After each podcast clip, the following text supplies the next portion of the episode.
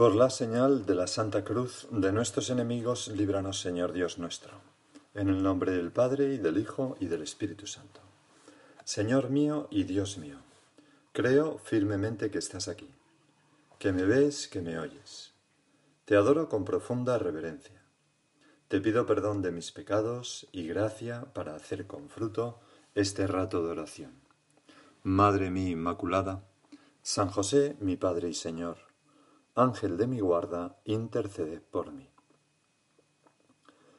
El Evangelio de hoy es continuación de la segunda parte del Evangelio de ayer y vamos a leerlos unidos. Ayer decíamos, a vosotros os digo, amigos míos, no tengáis miedo a los que matan el cuerpo y después de esto no pueden hacer más. Así nos dice Jesús. ¿No se venden cinco pájaros por dos céntimos? Pues ni de uno solo de ellos se olvida Dios. Más aún, hasta los cabellos de vuestra cabeza están contados. No tengáis miedo, valéis más que muchos pájaros. Hasta aquí decía el Evangelio de ayer. Y hoy continúa así.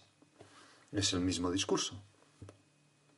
Todo aquel que se declare por mí ante los hombres, también el Hijo del Hombre se declarará por él ante los ángeles de Dios.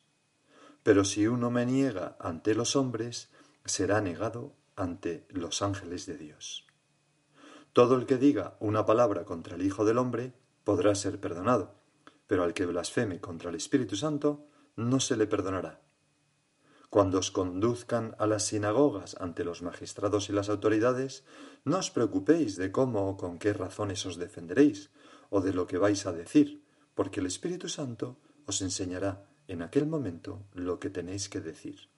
Por tanto, el Señor nos anima con distintas palabras a no tener miedo para dar la cara por Él, que contamos con la asistencia del Espíritu Santo. Y nos dice estas palabras que nos van a servir para nuestro rato de oración. Todo aquel que se declare por mí ante los hombres, también el Hijo del Hombre se declarará por él ante los ángeles de Dios. Pero si uno me niega ante los hombres, será negado ante los ángeles de Dios. Cuando Mateo recoge un pasaje paralelo a este, varía un poco la redacción y dice, si uno se pone de mi parte ante los hombres, yo también me pondré de su parte ante mi Padre del cielo.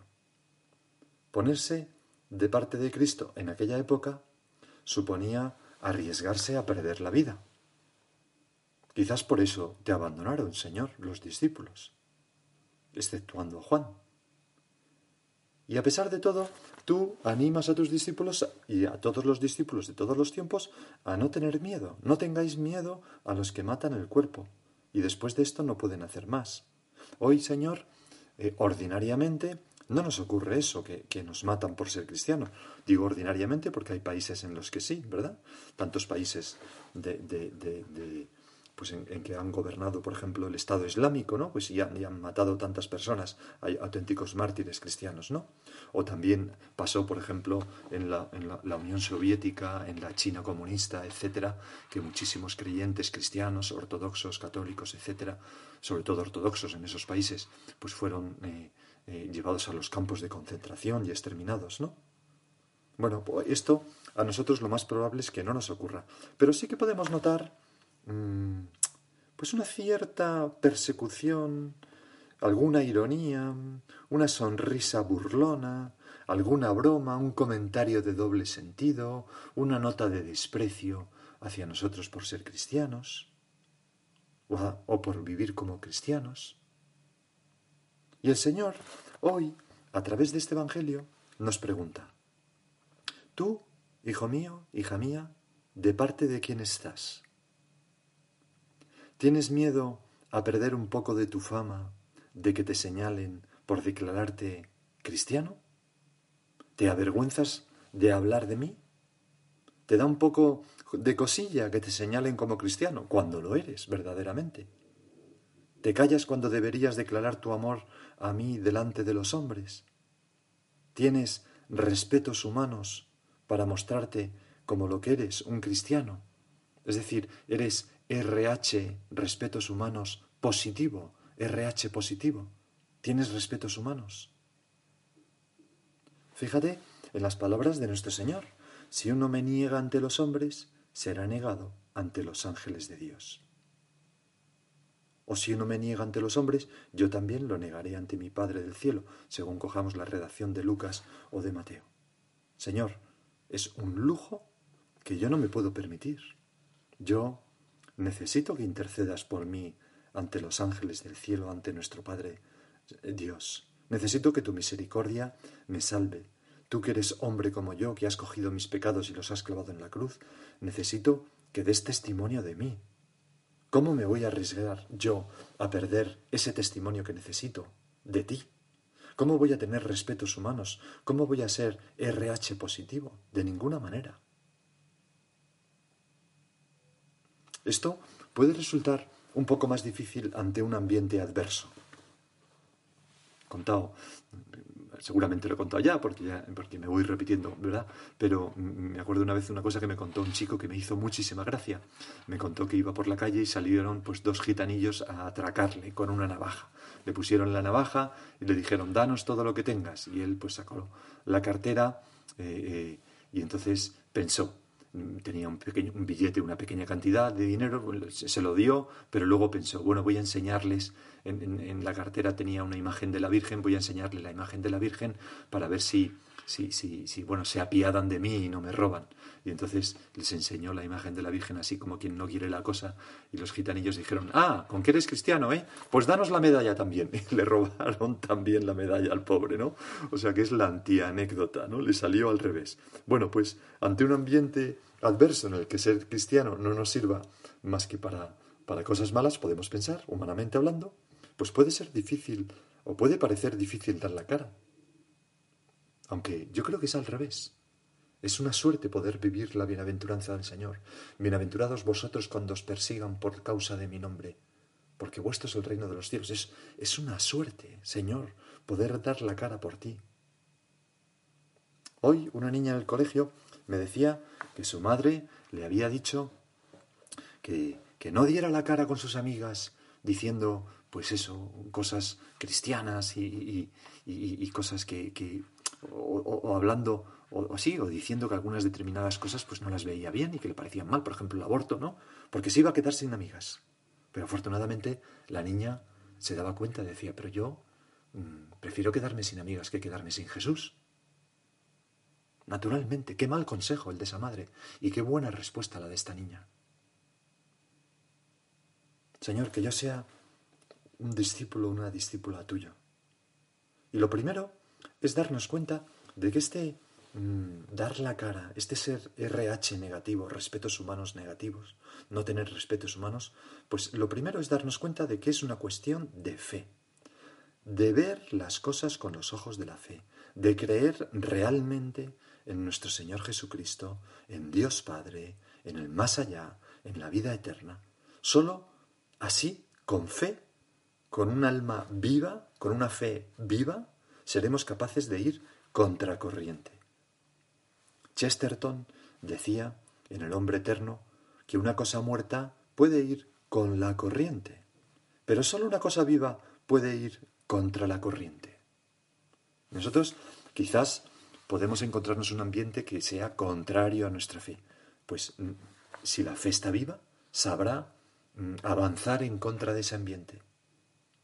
Y por eso es una buena pregunta también en este rato de oración. Señor, ¿yo estoy vivo o muerto? ¿Cómo es mi fe? Porque, Señor, yo no quiero ser un cadáver ambulante, un sepulcro blanqueado, que no le queda más que de cristianismo la apariencia externa, pero mi fe, muerta. Y aquí tenemos un punto donde la fe se robustece enormemente, dando la cara por Cristo.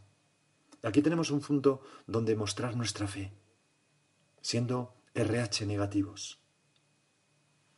Y por supuesto, dar la, cara por ti, Señor, es una cuestión de amor, como dar la cara por cualquier persona a la que amamos. El beato Álvaro del Portillo, en una tertulia con, con chicos jóvenes universitarios, les decía unas palabras que dan mucho que pensar, son bien bonitas, ¿no? Les decía, los respetos humanos, o sea, esa vergüenza para hablar de Dios, son de tontos.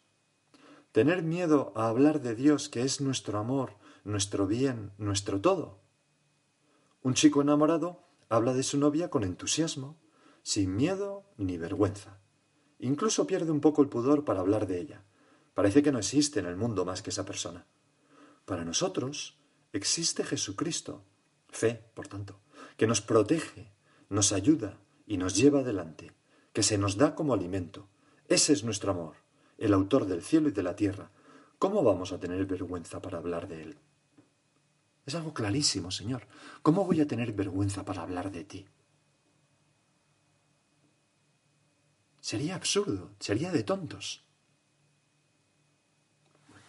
¿Y cómo hablamos de Dios? Pues, en primer lugar, con nuestra vida coherente. A la gente le atrae mucho la coherencia. Además de que ser coherentes nos ayuda a ser auténticos, a, que nuestro, a no parecer raros, a que la gente entienda nuestra conducta. Porque si no somos coherentes, daremos la impresión de que no creemos aquello que decimos. Y la coherencia, pues muchas veces llega, llega, o nos llevan, nos lleva la coherencia, pues a, a mostrar algo que puede ser un poco agresivo contra el ambiente o contrario al ambiente, pero que es lo que nosotros pensamos o lo que nosotros vivimos. Y nadie desprecia a alguien por ser coherente. Y seguro, aquel gran literato inglés, ¿no? De, origen japonés, que tiene uno de muchos, muchos, libros, pero uno se llama Un artista del mundo flotante, tiene una frase magnífica, ¿no? Dice allí, cuando nuestras convicciones llegan a ser muy profundas, y no cabe duda que el amor y la fe, eh, el amor a Jesucristo y la fe en Él es algo muy profundo para nosotros, cuando nuestras convicciones llegan a ser muy profundas, hay un momento en que es imposible disimular sin inspirar desprecio. ¿Verdad? Quien disimula un ideal tan profundo inspira desprecio. En cambio, quien es coherente, aunque a veces mm, diga alguna cosa que puede resultar agresiva, no agresiva porque la decimos enfadados, no, no, no, sino porque la verdad en sí tiene un punto de agresividad, tiene la pretensión de ser verdad y eso siempre, pues claro, puede suscitar un debate, lógicamente, ¿no? Pues quien, disimula eso, tarde o temprano, despierta desprecio. Bah, esta persona no cree lo que, lo que profesa. esta persona dice que es así, pero luego no es así, etc. Por eso también San José María decía, querer agradar siempre y a todos equivale a prepararse para desertar, para desertar de nuestra fe y de nuestro amor a Jesucristo. Por eso, Señor, mm, si uno se pone de mi parte ante los hombres, yo también me pondré de su parte ante mi Padre del cielo. Y si uno me niega ante los hombres, yo también lo negaré ante mi Padre del cielo. No tengáis miedo a los que matan el cuerpo. No tengáis miedo.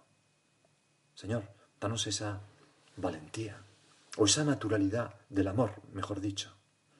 Recuerdo que un chaval de, de pues de, segundo de eso, o sea, de 14 años, ¿no? Me contó que estaba en un congreso de música mm, muy importante en una ciudad de España, en régimen de internado, con chicos de muchos colegios distintos y chicas. Y entonces, en, una, en un momento dado en que estaban todos juntos, se dirige al, al director del curso y le dijo, oiga, ¿y a qué hora es la misa? Porque era un domingo.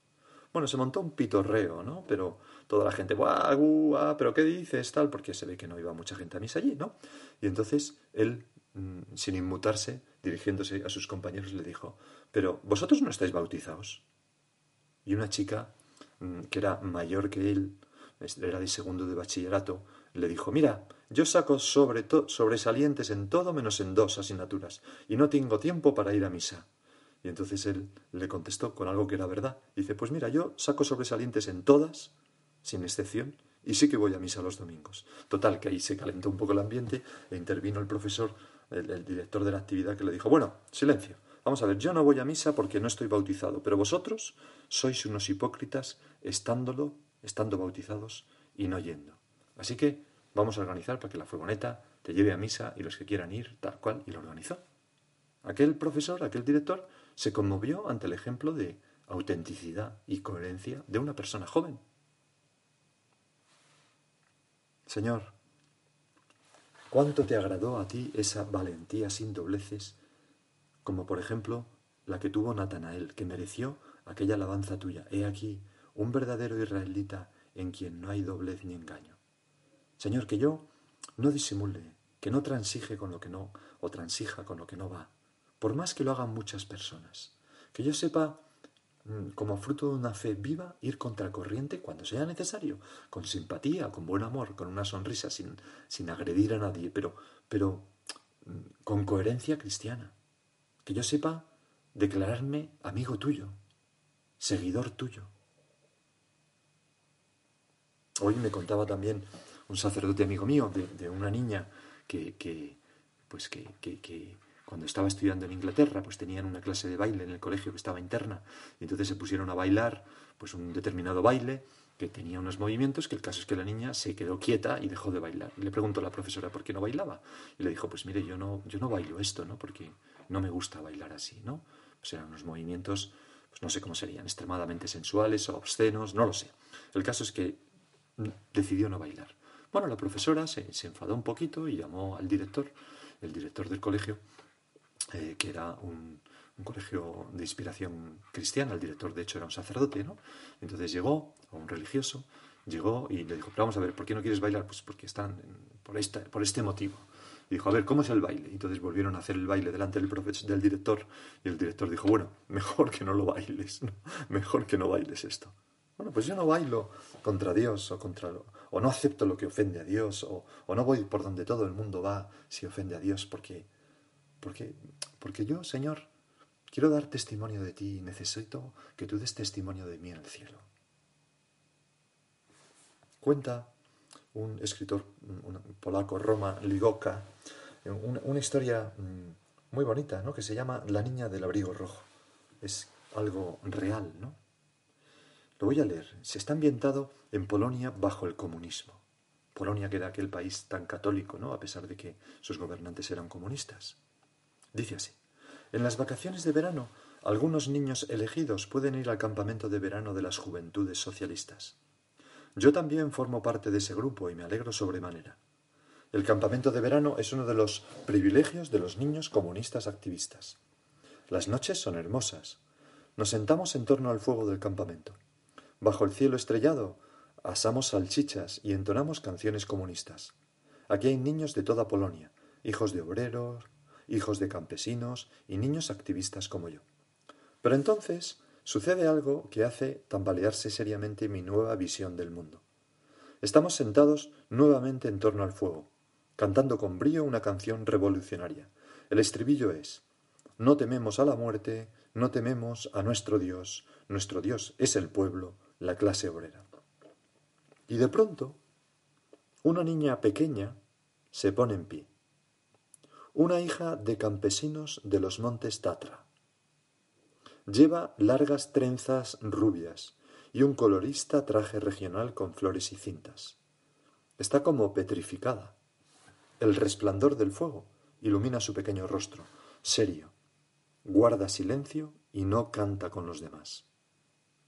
¿Por qué no has cantado con nosotros? le pregunta nuestro jefe al terminar la canción. Veo que tiene lágrimas en los ojos. Yo no canto contra Dios, responde con un hilo de voz firme un silencio sepulcral se apodera de nosotros. A continuación, el jefe consulta rápidamente el orden del día y entona una nueva canción. Durante los días siguientes nadie habla del tema, pero esa noche comprendo que aquí ha pasado algo que ensancha mis horizontes, que hay personas que tienen el valor de levantarse y decir no. Señor, que yo tenga la valentía de levantarme en mi lugar de trabajo, en mi lugar de diversión, en mi familia, con mis amigos, donde haga falta, y decir no a lo que va contra la dignidad cristiana. Bueno, la dignidad no es cristiana, es la dignidad del ser humano, sea cristiano o no. Lo que va contra la dignidad humana y lo que va contra ti, contra Dios. Rebeldes. Hemos de ser rebeldes. Y por tanto, yo me da igual que lo haga todo el mundo. Yo no voy a ese sitio, no veo esta película o esta serie, no visto de esta manera, no tengo esas conversaciones que todo el mundo tiene, llenas de críticas a los demás, no bebo esa cantidad de alcohol o no fumo esa cantidad de marihuana, lo que sea, ¿no? No gasto de ese dinero con esa tarjeta de crédito del trabajo, porque eso es corrupción. Aunque lo hagan todos, yo no canto contra Dios. Esto es lo que tú nos estás diciendo con estas palabras del Evangelio. Todo aquel que se declare por mí ante los hombres, también el Hijo del Hombre, se declarará por él ante los ángeles de Dios. ¿Cuántas veces ese ejemplo de coherencia es el comienzo del acercamiento a Dios de otras personas? Por ejemplo, de esa escritora polaca que, o escritor polaco que, que contaba eso que hemos leído. Fue el comienzo de su conversión. Es como una sacudida interior, ¿no?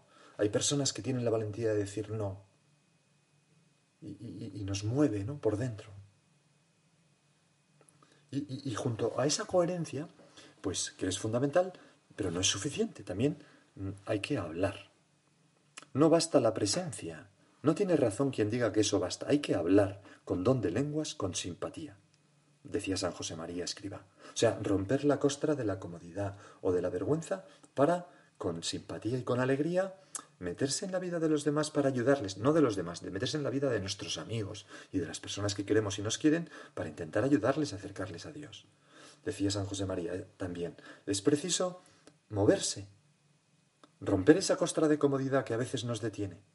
No se puede estar pasivo, es necesario meterse en la vida de los demás, como Cristo se ha metido en la vida tuya y en la vida, y en la vida mía.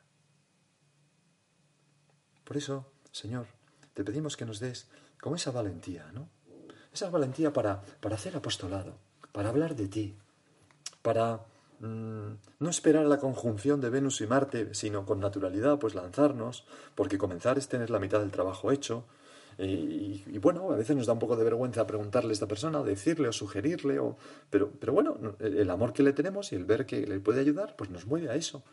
Tengo un amigo que, que, que vivía en Japón, vive en Japón, ¿no? Y entonces pues eh, un japonés se convirtió gracias a su amistad, ¿no? Tras algún tiempo de ser compañeros, varios años en la universidad, ¿no? Y entonces, después de bautizarse, el bautismo, después, perdón, después del bautismo, el, el japonés le dijo estas palabras: Mira, estoy muy contento contigo, porque gracias a ti he descubierto la fe. Pero tengo un reproche. ¿Por qué has tardado tanto? Estaba tan lleno de alegría, ¿no? Que decía, ¿por qué has tardado tanto, tantos años? Bueno, pues que no nos pueda decir esto nadie a nosotros. Y, tenemos que vencer para eso, Señor, mm, un peligro, ¿no? Que es lo que falsamente llamamos a veces prudencia, y que no es prudencia, sino imprudencia, porque no hay mayor imprudencia que dejar a los demás, pues en la estacada, ¿no? No hay mayor imprudencia que la cobardía. Lo prudente es ser valientes y audaces. San José María decía, tenemos lengua para hablar, también con imprudencia, Cuanto más imprudente seáis, mejor. Yo siempre y también ahora pienso en los tiempos de San Pablo y me acuerdo de aquella amonestación. Argue, obsecra, increpa, oportune, o sea, eh, argumenta, eh, eh, habla, increpa, con oportunidad y sin oportunidad. Y San Pablo, que sabe que ha paladeado internamente la alegría de ser hijos de Dios, se lanza seguro a la predicación y es apóstol en todo instante, también desde la prisión. Me viene a la memoria, y os lo repito a vosotros, lo que decía a los hijos míos hace tantos años, que debían ser imprudentes en el apostolado, no cuidadosos y cautos. Solo los viejos deben ser prudentes. Pues nosotros, a lanzarnos. Si es lo que es lo que, lo que la gente espera. Bueno, cuántas cosas han salido, ¿verdad?, de estas frases. Vamos a dejarlo aquí para que queden unos minutos y cada uno de nosotros, bajo mm, al amparo de nuestra Madre, la Virgen Santísima, vamos a examinar si no podríamos ir un poco más incisivos en nuestro apostolado, más audaces. Si no estoy necesitado de meditar esto que hemos leído, todo aquel que se declare por mí ante los hombres, también el Hijo del Hombre, se declarará por él ante los ángeles de Dios. Pero si uno me niega ante los hombres, será negado ante los ángeles de Dios.